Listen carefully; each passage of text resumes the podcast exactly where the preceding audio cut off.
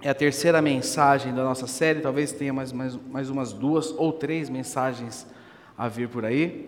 Mas eu quero que você abra comigo a sua Bíblia, lá em Hebreus, capítulo 11. Hebreus 11, verso 13. Deixa abertinha aí. Deixa ela no jeito aí.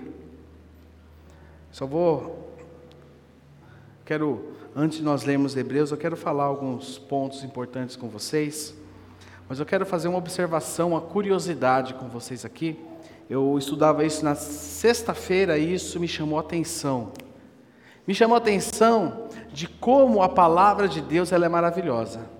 Irmãos, eu vou falar algo para vocês. Quanto mais eu leio a Bíblia, mais apaixonado eu fico por ela e mais eu sei, eu vejo que eu não sei nada. Quanto mais eu leio, ó, eu já li esse texto 500 milhões de vezes. Mas quando eu fui ler Gênesis 1, verso 1, Gênesis 1, verso 1, na nossa tradução diz: No princípio, Deus, no princípio, Deus criou céus e terra, certo?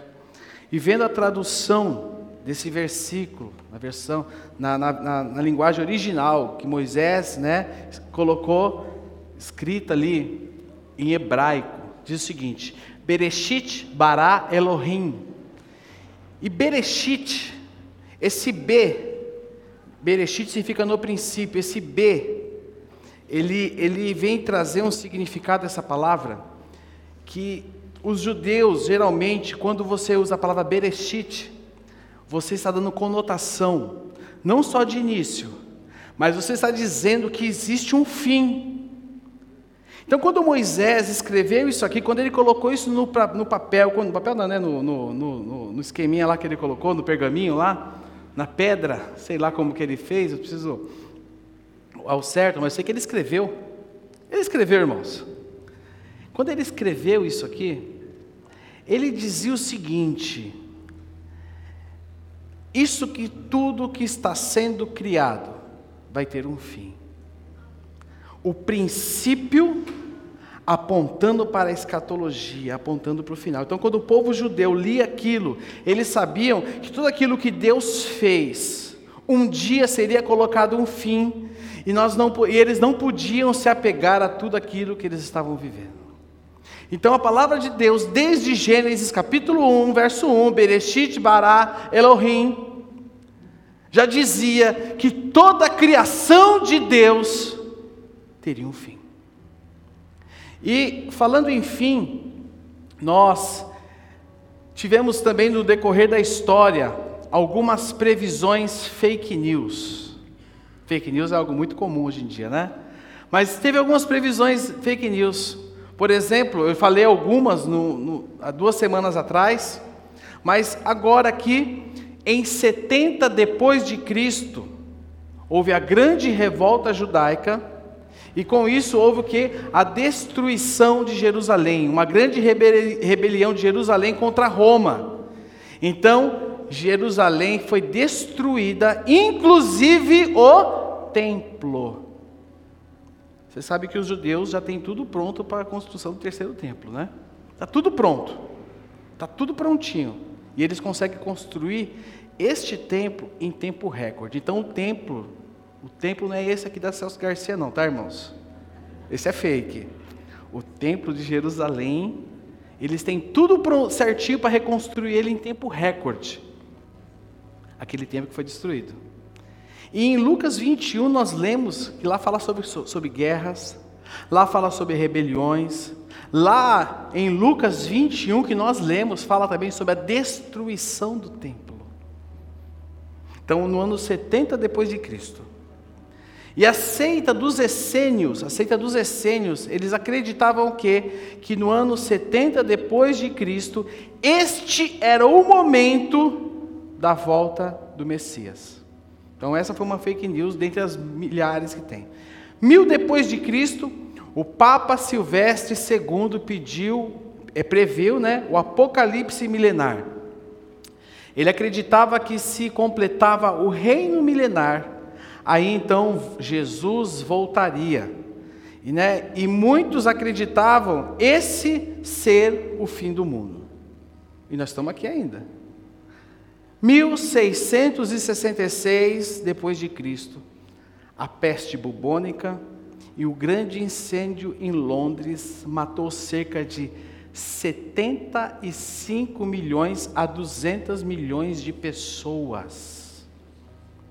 Dizimou a população da Europa. E 100 mil pessoas morreram por causa desse grande incêndio. Coisas terríveis. Hoje, 11 de setembro, né, completa-se 21 anos da, do ataque às Torres Gêmeas. Coisas terríveis. Eu me lembro desse dia como se fosse hoje. Fui ver a notícia que tinha um avião entrado numa torre. Aí, quando eu estou vendo a notícia, outro avião pega outra torre. Isso não está aí no slide, não, tá? Isso aqui veio porque hoje é né, o dia que se, que se completa. 2000 depois de Cristo, o ano 2000, o bug do milênio. Lembra do bug do milênio? Nostradamus previu que, que com suas profecias, que o fim do mundo ocorreria entre setembro de 1999 e o ano 2000. 2012. Quem assistiu o filme 2012? Quem ficou com medo? Ah, tá bom, viu? Calendário Maia, Apocalipse, 21 de dezembro de 2012. Inclusive, um chinês, um chinês, ele construiu uma arca para enfrentar esse período. Um chinês construiu uma arca. Nunca, presta atenção no que eu vou falar para vocês, nessa época aqui, 2012, nunca se vendeu tantos kits de sobrevivência como nessa época. Alguém que comprou kit de sobrevivência nessa época? Ninguém vai falar, né? Mas papel higiênico compraram. Porque eu não sei por que vem citando. Covid. Não tinha papel higiênico no mercado. Meu Deus, o povo só vai comer e vai usar papel higiênico. Misericórdia. Né? Irmãos, 2020 Epidemia de Sylvia Browne no livro Fim dos Dias. Esse livro ficou muito falado, né?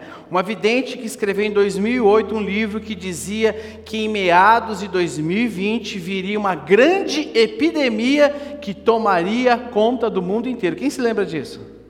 Quem, quem lembra desse, desse livro? Desse... Isso rodou muito.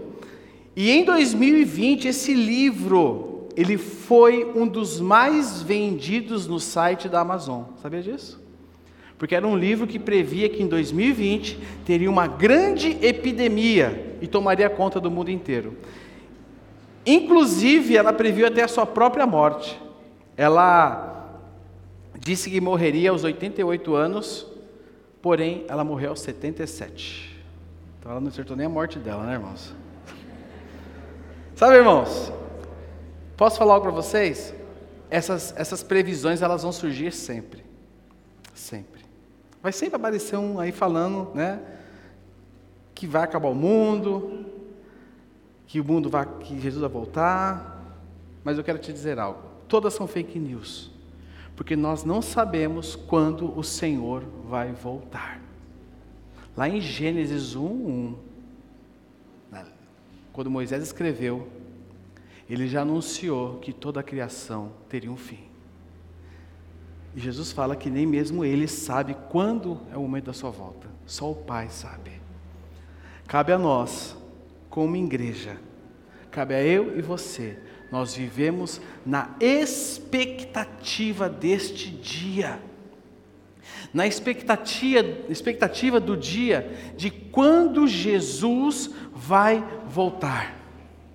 E o objetivo da Bíblia não é mostrar quando será o retorno de Cristo, e sim que ele voltará. O objetivo da palavra de Deus é que deixar claro para mim e para você que o nosso Senhor vai voltar. E este, essa fé, este desejo da volta do nosso Senhor, ela deve moldar a maneira em que nós vivemos hoje moldar como eu e você vivemos hoje. A Bíblia, ela fala muito sobre a volta de Jesus, para moldar a nossa maneira em que vivemos e para que nós, eu e você, sempre nos lembrarmos de quem nós somos. E isso precisa influenciar diretamente a maneira com que eu e você vivemos. C.S. Lewis, ele escreveu essa frase: Se você ler a história, descobrirá que os cristãos que mais fizeram pelo mundo presente foram precisamente aqueles que mais pensaram no mundo vindouro. Amém. Sabe, meus irmãos, nós precisamos viver com os pés na terra e com o coração no céu. Precisamos viver com os pés na terra e o coração no céu. Então, que eu e você possamos viver com fé. Viver com fé. E eu quero usar como exemplo Hebreus 11. Hebreus 11 relata o que? Os heróis, os heróis da fé. Os heróis da fé, se você for ler individualmente a história de cada um deles, vocês vão ver e vão observar que eles não eram pessoas perfeitas, mas eles eram pessoas que tinham fé. Moisés, o cara que escreveu Gênesis, nós lemos aqui, Bereshit, Bará, Elohim. O cara que escreveu isso, falou, ele não entrou na terra prometida. Ele não entrou na terra prometida. Sansão, em que está relatado nos heróis da fé, jogou no lixo tudo aquilo que Deus colocou na vida dele. E por aí vai. Eram homens comuns, como eu e você, mas foram homens que viveram pela fé. Homens que viveram pela fé. Fé é a firme confiança em Deus, em Suas promessas. Fé é a certeza. Só arruma aqui. Fé é a certeza das coisas que nós não vemos. Você vê a Deus? Não, mas nós temos certeza de que Ele existe. Nós temos certeza que Jesus está aqui nessa manhã, meu irmão. Isso é fé. Isso é fé. E a fé não nos livra das dificuldades. A fé não livrou você, Laelcio, Bete, das dificuldades. Mas a fé fortaleceu vocês, para que tudo aquilo que era de vocês, o Senhor desse força, capacidade para que fosse reconstruído. Mesmo sem ajuda. Irmão, sabe por que o seguro não saiu? Para mostrar que vocês não dependem de homem, vocês dependem de Deus. Você depende de Deus, meu irmão. Os, os personagens de Hebreus 11, todos tiveram dificuldades mas eles são relatados como os heróis da fé. Eu quero ler com vocês Hebreus 11, o verso 13 ao verso 16, quero expor esses, esses versículos aqui com vocês nessa manhã.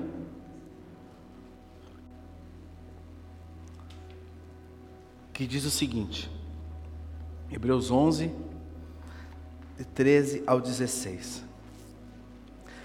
Todos eles Todos eles morreram na fé. Embora não tenham recebido todas as coisas que lhes foram prometidas, as aves. Não leia a Bíblia como se lê uma revista um gibi, irmãos. Preste atenção no que a palavra de Deus está dizendo. A Bíblia é um livro vivo. A Bíblia é um livro vivo. Eu não posso ler, ah, não, você tem que ler com o coração aberto e ouvindo o que o Senhor está falando. Então, olha o que diz aqui. Todos eles, todos quem? Os heróis da fé. Todos eles morreram na fé. E, embora não tenham recebido todas as coisas que lhes foram prometidas, eles não receberam, as avistaram de longe e de bom grado as aceitaram. Eles viram de longe só e de bom grado aceitaram. Reconheceram que eram estrangeiros e peregrinos neste mundo. Evidentemente, quem fala deste modo espera ter sua própria pátria. Se quisessem, Poderiam ter voltado à terra de onde saíram, é verdade, mas buscavam uma pátria superior, um lar celestial.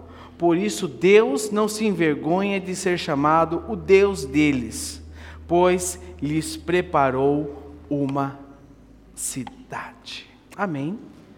Eu quero falar com vocês aqui sobre três marcas dos heróis da fé. Dentre as muitas que tem, eu quero destacar três na nossa realidade e dentro do que nós temos estudado nesse dia, nesses dias. Se eu e você desejamos viver pela fé, nós precisamos entender e nos vestir dessas três marcas. E essa a primeira marca é sua identidade, peregrino. Sua identidade, peregrino. Sua identidade, peregrino. O verso 13 nos diz: Todos eles morreram na fé, e embora não tenham recebido todas as coisas que lhes foram prometidas, as avistaram de longe e de bom grado as aceitaram.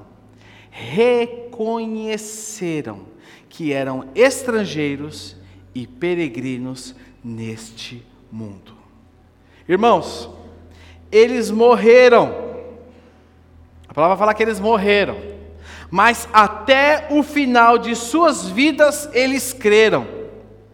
E a Bíblia nos diz muitas vezes que nós somos peregrinos, que eu e você somos peregrinos.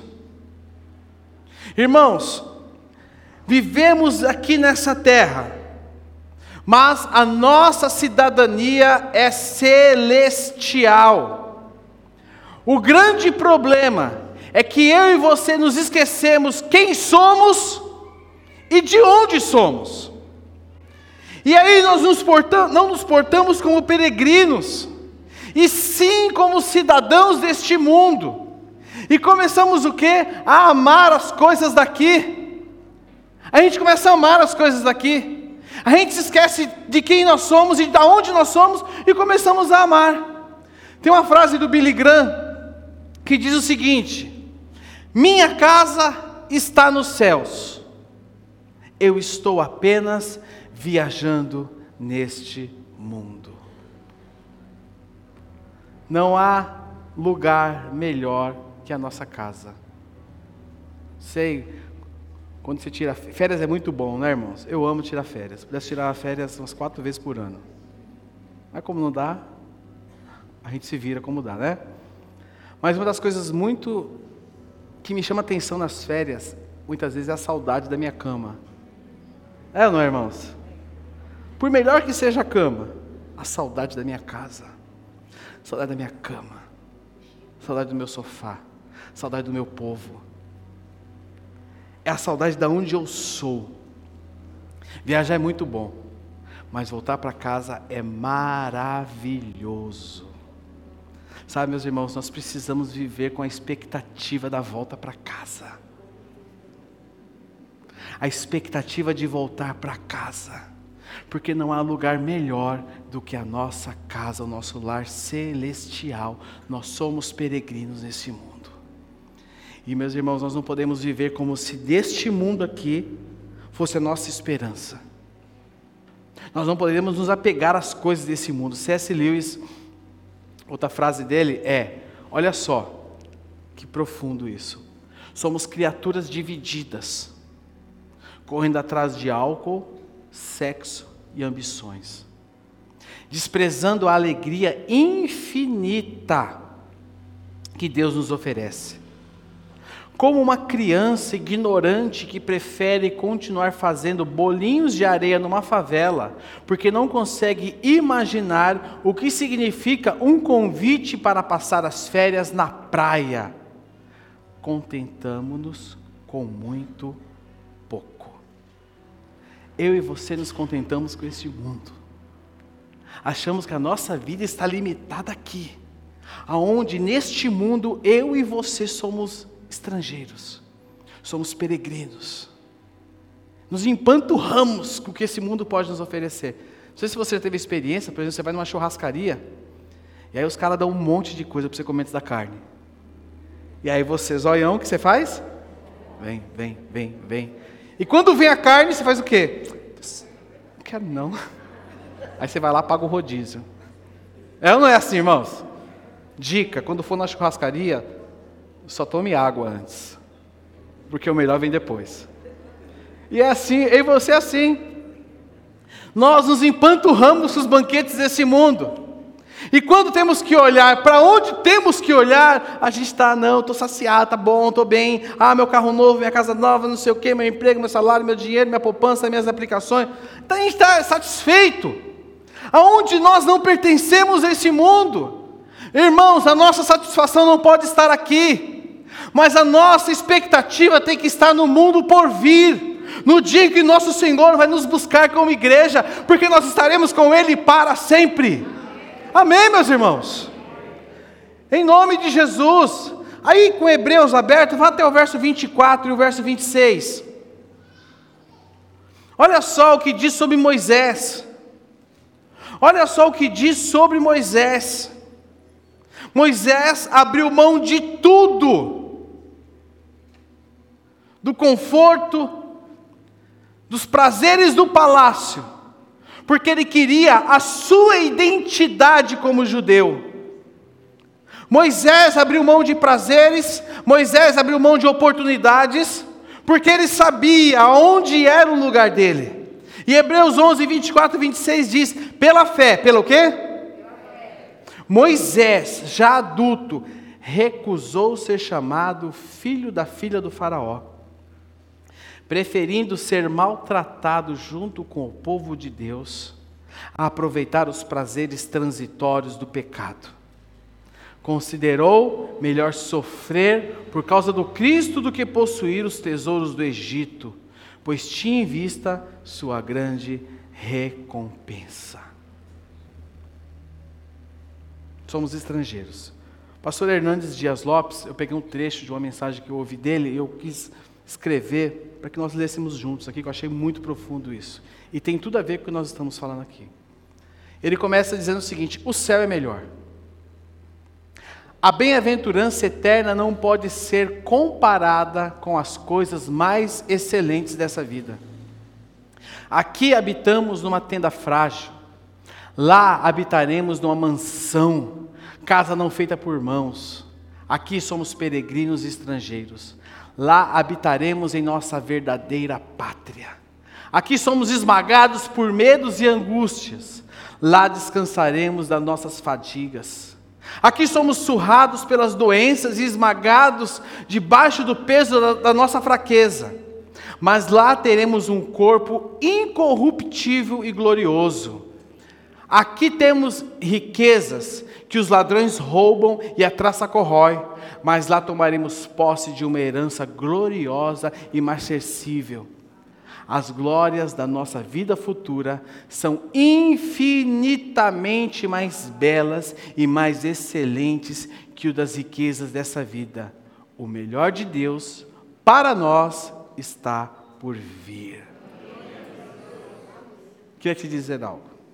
Este mundo não tem nada de bom para te oferecer. Nós somos chamados a viver com os pés nesse mundo, mas com o nosso coração na eternidade. Lá sim será o melhor de Deus para as nossas vidas, porque você não é daqui, você é peregrino, você é peregrino, você é estrangeiro. Você aguarda pelo grande momento em que você viverá com o seu Cristo, com o seu Senhor. Amém? Segundo lugar, Segunda marca, sua agenda, o reino de Deus. O verso 14 e o verso 16 de Hebreus 11 diz: Evidentemente, quem fala desse modo espera ter sua própria pátria. Se quisessem, poderiam ter voltado à terra de onde saíram mas buscavam uma pátria superior, um lar celestial.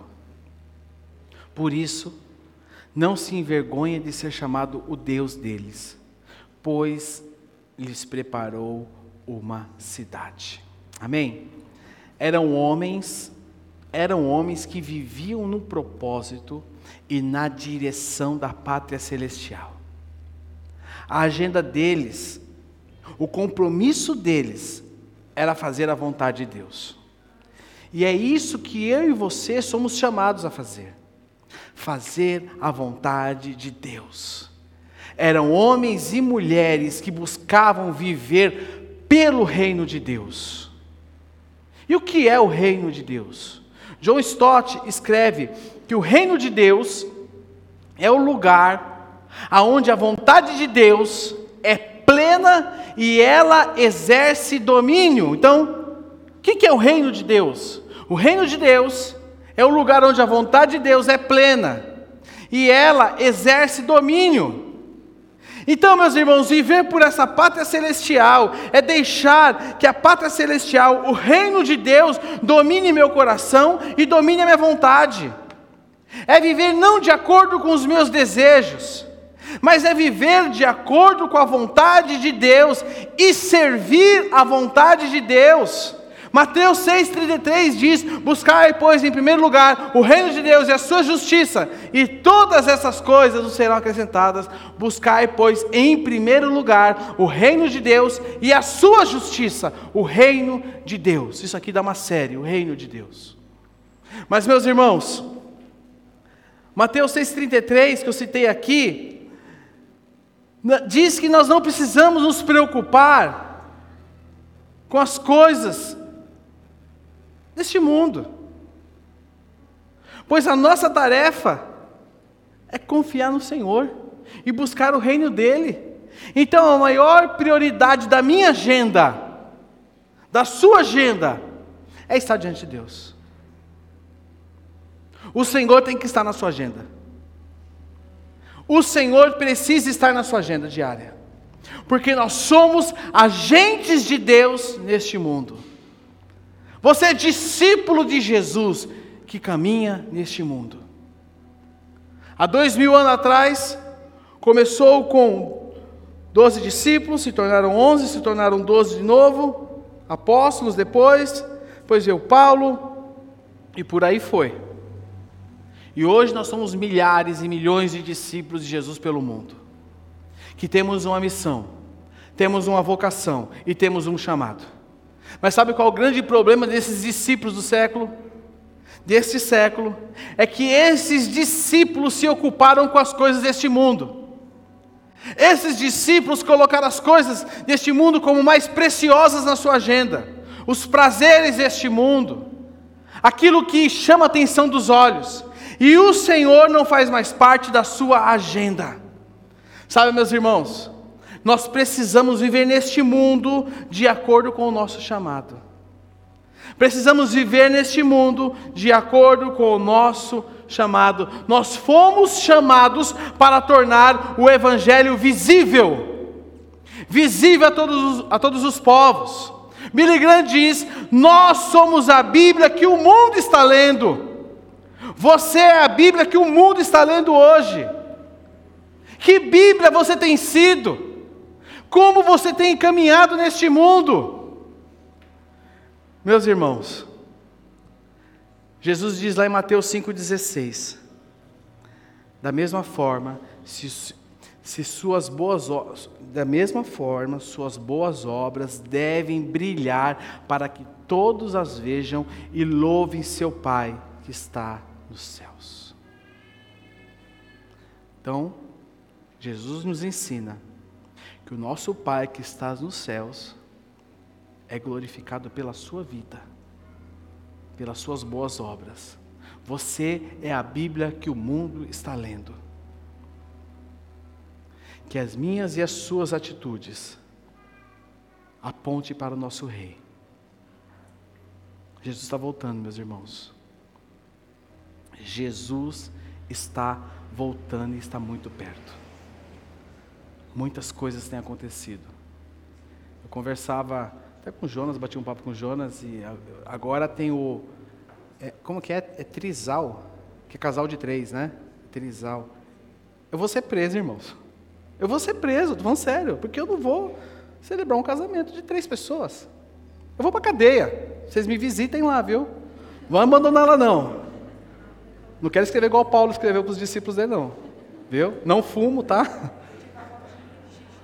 Bala de gengibre. A tia Cris já falou que vai levar bala de gengibre para mim. Porque tudo caminha Tudo está caminhando, os valores estão se desintegrando, está tudo caminhando para a volta de Jesus. Os valores, irmãos, presta atenção.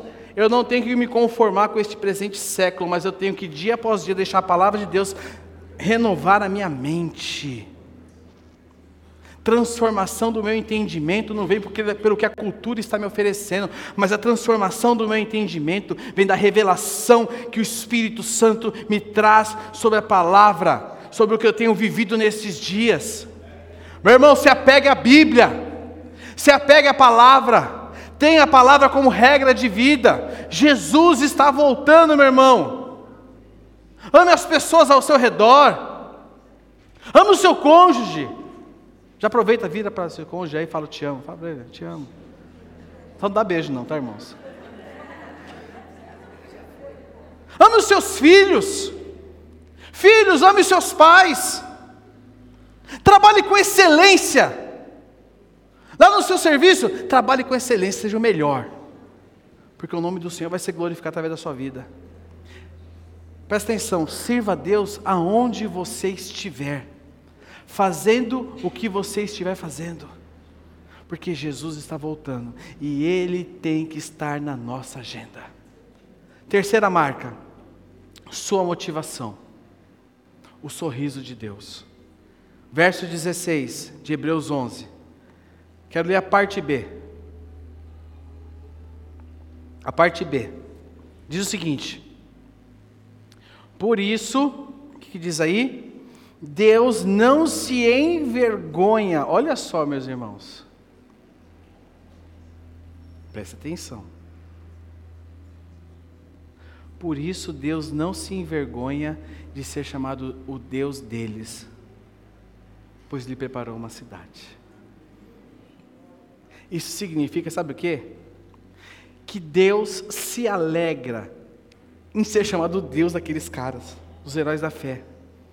Porque aqueles homens abriram mão das suas vidas, mesmo com as suas limitações, mesmo com as suas dificuldades, abriram mão das suas vidas para servir a Deus e a fazer a vontade dEle.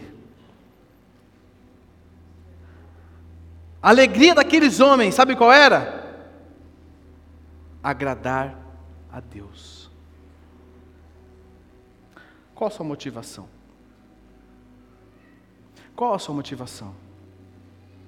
Você está buscando o sorriso de quem quando você faz o que faz? Qual a sua motivação? Sabe, meus irmãos, muitas vezes, agradar a Deus significa desagradar aos homens. A nossa geração, ela vive o seguinte: o que te faz feliz? Faça. E a pergunta dos heróis da fé não foi o que me faz feliz, mas o que faz Deus feliz. O que agrada a Deus. Sabe, meus irmãos, agradar a Deus pode significar muitas vezes fazer aquilo que não vai te agradar. Fazer aquilo que não vai te agradar. Abre sua Bíblia comigo. Evangelho de João 14. Ali na. Abre sua Bíblia. Ali na segunda parte do versículo que nós lemos de Hebreus 11, 16, diz: Pois lhes preparou uma cidade. Pois lhes preparou uma cidade. Evangelho de João, capítulo 14, verso 2 e 3 diz: na casa de meu pai é o quê? Há muitas moradas. Se não fosse assim, eu lhes teria dito: Vou preparar lugar para vocês, e quando tudo estiver pronto, olha só, quando tudo estiver pronto, o que, que vai fazer? Virei buscá-los, para que estejam sempre comigo onde eu estiver. Meus irmãos, eu quero agradar a Deus. Eu quero que Deus sorria a meu respeito. Porque Ele me promete que Ele vai me buscar. E a Bíblia, ela descreve como vai ser esse lugar. Talvez seja na última mensagem dessa série eu vou falar desse lugar. Nós vamos estudar esse lugar. Que é um lugar maravilhoso. Pensa no, lugar mais lindo que você já foi. Praia Grande? Ah, Praia Grande é da hora, irmãos. Aquele calçadão lá, correr de manhã lá, é da hora, eu gosto. Onde foi o lugar mais lindo que você foi? Fortaleza. Ah, é outro nível, né, irmão? Eu estou falando da Praia Grande, a irmã me fala de Fortaleza. É, é lindo lá mesmo. Que lugar mais lindo que você já foi? Natal. Ela está só puxando a mala aqui. É lindo lá também. Aposentado, né, irmãos? Um dia eu chego lá. Fez 50 anos de casado, né, irmãos? Eu estou no 25 ainda. Estou na metade do caminho. Qual o lugar mais lindo que você já foi? A palavra nos mostra que o lugar que Ele tem preparado para nós será um lugar maravilhoso, incomparável. E detalhe, meus irmãos, nós vamos estudar aqui sobre esse lugar, mas este lugar, ele é incompreensível à mente humana. A gente pode fazer muito rascunho de como vai ser esse lugar, pode falar muita coisa, mas eu e você não sabemos como vai ser, porque a nossa mente é incapaz de descrever esse lugar. Sabe qual a intenção? A intenção é mexer. Essa cidade tem a intenção de mexer com a sua vida, mexer com as suas intenções, mexer com o seu coração, alimentar dentro de você o desejo por este grande dia, alimentar para você a sede de estar diante do Senhor.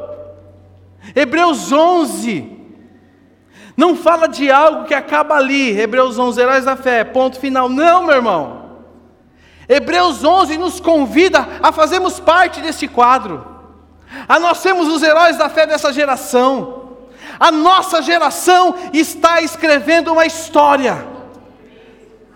você, meu irmão, está escrevendo uma história hoje. Entenda que Deus quer te usar. Aqueles homens de Hebreus 11 viveram coisas incríveis viveram coisas incríveis. Alguém aqui já viu o mar se abrir? Já tentou já, né?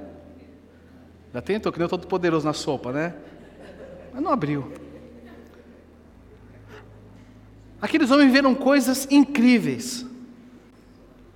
Mas, meus irmãos, mas Deus tinha algo melhor preparado para eles.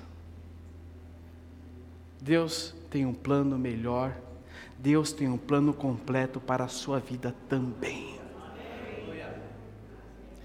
E eu, lendo Hebreus 11, eu nunca tinha feito essa ligação de Hebreus 12. Hebreus 12 é a continuação de Hebreus 11. E se você ler o verso 1 de Hebreus 12, olha o que diz. Continua a leitura, olha lá, Hebreus 12, 1. Fala dos heróis da fé, e aí diz o seguinte: portanto, uma vez que estamos rodeados de tão grande multidão de testemunhas, livremos-nos de todo o peso que nos torna vagarosos e do peso do pecado que nos atrapalha. E agora ele diz o seguinte: e corramos com perseverança a corrida que foi posta diante de nós. A imagem do escritor de Hebreus, sabe o que é? Ele nos mostra uma arena, que era muito comum naquela época, uma arena com muitas testemunhas, olhando você no meio dela, aonde você vai correr uma corrida, aonde você vai seguir uma trajetória. Ele diz o seguinte: livre-se de tudo o que te atrapalha. E fala, e corramos com perseverança Corramos com fé a corrida que foi posta diante de nós. Meus irmãos, o que está te atrapalhando? O que está te atrapalhando? Somos chamados a correr essa corrida com os olhos na eternidade, com os olhos no amanhã, permanecer fiel, perseverar. Segundo Timóteo 4, 7 e 8, o apóstolo Paulo fala: terminei a corrida Terminei a corrida. Acabou. Cheguei no meu destino. E o Senhor nos chama a nós perseverarmos até o nosso destino. E o verso 2 de Hebreus 12 diz: mantenhamos o olhar firme em Jesus, o líder e aperfeiçoador da nossa fé. Hebreus 11 nos mostra muitos heróis da fé, mas a nossa maior referência é Jesus Cristo. Na nossa corrida, na linha de chegada está Jesus nos aguardando. Corramos com perseverança. Para encerrarmos, para pensarmos e praticarmos. Primeiro lugar, fé é confiar firmemente em Deus e em Suas promessas para as nossas vidas. Então vamos lá, fé é confiar firmemente em Deus e em Suas promessas para as nossas vidas. Deus tem te feito promessas. Talvez os obstáculos do dia a dia façam com que essas promessas fiquem um pouquinho guardadas de lado e às vezes até você mesmo não confie nessas promessas. Mas, meus irmãos, o Senhor nos chama a nós confiarmos firmemente em Deus e em Suas promessas porque fiel é aquele que prometeu. Amém? Segundo lugar, enquanto aguardamos a volta de Jesus, devemos servir a Deus aqui no mundo. Eu e você fomos chamados para sermos um sinal do reino de Deus. Um sinal do reino de Deus. Levando que as pessoas a Cristo e vivendo hoje os valores do amanhã, os valores da eternidade. É viver aqui com a cabeça na eternidade. É carregar em mim os valores da eternidade. E em terceiro lugar, Deus, pode ver a banda? Continua escrevendo a sua história. E está procurando novos heróis da fé. Segunda Crônicas 16, 9 diz: Os olhos do Senhor passam por toda a terra para mostrar sua força àqueles cujo coração é inteiramente dedicado a Ele. Meus irmãos, Deus continua escrevendo sua história. Deus não parou de escrever a sua história, Ele está escrevendo. E você hoje, a nossa geração, a nossa geração é um sinal do reino de Deus nos dias de hoje. Amém. Se coloque de pé no seu lugar. Vamos fazer. Ó, imagine só. Vamos imaginar o dia que a gente chegar no céu? CG Itaquera chegou no céu, irmãos. Chegou a bagunça. Chegou a bagunça. Chegou o povo da, o povo da Leandro de Itaquera. Ó, Leandro de Itaquera aí, gente. Chora cavaco. Chegou o povo. Eles estão lá, chegaram. Acabou, irmão. Acabou a paz dos anjos. Para cá, irmão, para cá, irmão. Anjo vai chamar a gente de irmão? Não sei. Para cá, vem cá. É, você, vem cá, fica aqui, ó. O discípulo de Jesus, vem cá, discípulo, fica aqui. Ou oh, não, filho, aí não pode mexer, vem para cá. Fica aqui, ó. É nós no céu. E eu fico imaginando numa grande celebração. Aquela celebração de ação de graças. A gente chegou lá, irmão. Presta atenção, Jesus voltou. E você está no céu, nós estamos juntos lá. Quem ficar pode ir para o acampamento de casais de boa, tá? O hotel vai estar tá pago já. Aproveita 50 quartos, dorme, fica um minuto em cada quarto. Chegamos no céu, a grande celebração de ação de graças, e cada herói da fé começa a falar da sua vida, né? Começa a compartilhar, falar do que viveu. Eu imagino Davi falando do gigante que ele derrotou, irmãos. Davi falando de Golias. Moisés falando do povo, ó, oh, o povo aí encardido, viu? Mas nós, nós, eu fiz mais que eu pude, Senhor. Mas você fala, não, Moisés, você é herói da fé, você está aqui comigo. Todo mundo compartilhando. Aí chega a sua vez. Aí todos. Isso você já prestou, já falou com Adão, já falou com Eva, já tirou, né? Pôs a conta limpa já com os caras, falou assim, ó, vocês dois pisaram na bola, hein, mano? Ouviu uma cobra falar? A cobra não fala. Vai lá, dá um sermão nele. Aí os heróis da fé compartilham. Aí chegou a sua vez. Todo mundo vira para você. E aí eles falam para você: e aí? O que Deus fez através da sua vida? Aí eles perguntam para você: E o que significou para você viver pela fé? O que você vai dizer nesse momento? Qual história Deus vai escrever através da sua vida? Para a glória dele. Sabe, meus irmãos, a minha oração, a minha grande oração nesses dias tem sido: Senhor, não me deixa fora daquilo que o Senhor está fazendo no mundo. Eu quero participar. Eu oro, Senhor, eu te amo. Mas me perdoa, porque eu não te amo como o Senhor deveria ser amado por mim. Eu não quero que Deus me deixe fora daquilo que Ele está fazendo no mundo, meus irmãos. Eu quero quando chegar no meu dia, na minha hora, os caras tudo virou para mim, olha o Leandro tá querendo falar agora. Aí vai ter os anjos do cavaco. Aí eu vou falar o seguinte: eu fui embaixador do reino. Eu falei do amor de Jesus. Eu, te, eu amei a Jesus mais do que a minha própria vida. E lá vai estar todos nós, diante do Rei. Feche seus olhos. Erga suas mãos aos céus. O Rei.